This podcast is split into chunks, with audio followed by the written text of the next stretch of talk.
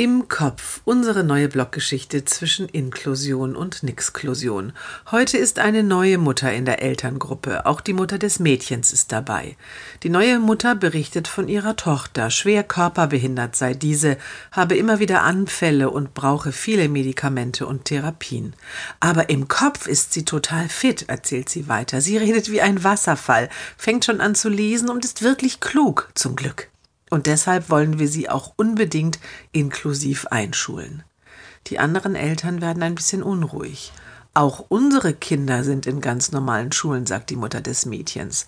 Auch wenn sie nicht wirklich klug sind, wie du sagst. Das spielt übrigens für ihren Anspruch auf Inklusion keine Rolle, und zwar gar keine. Na ja, antwortet die Mutter, wenn meine Tochter nicht in die Inklusion darf, wer denn dann? Alle, sagt ein Vater, der bislang nur zugehört hatte.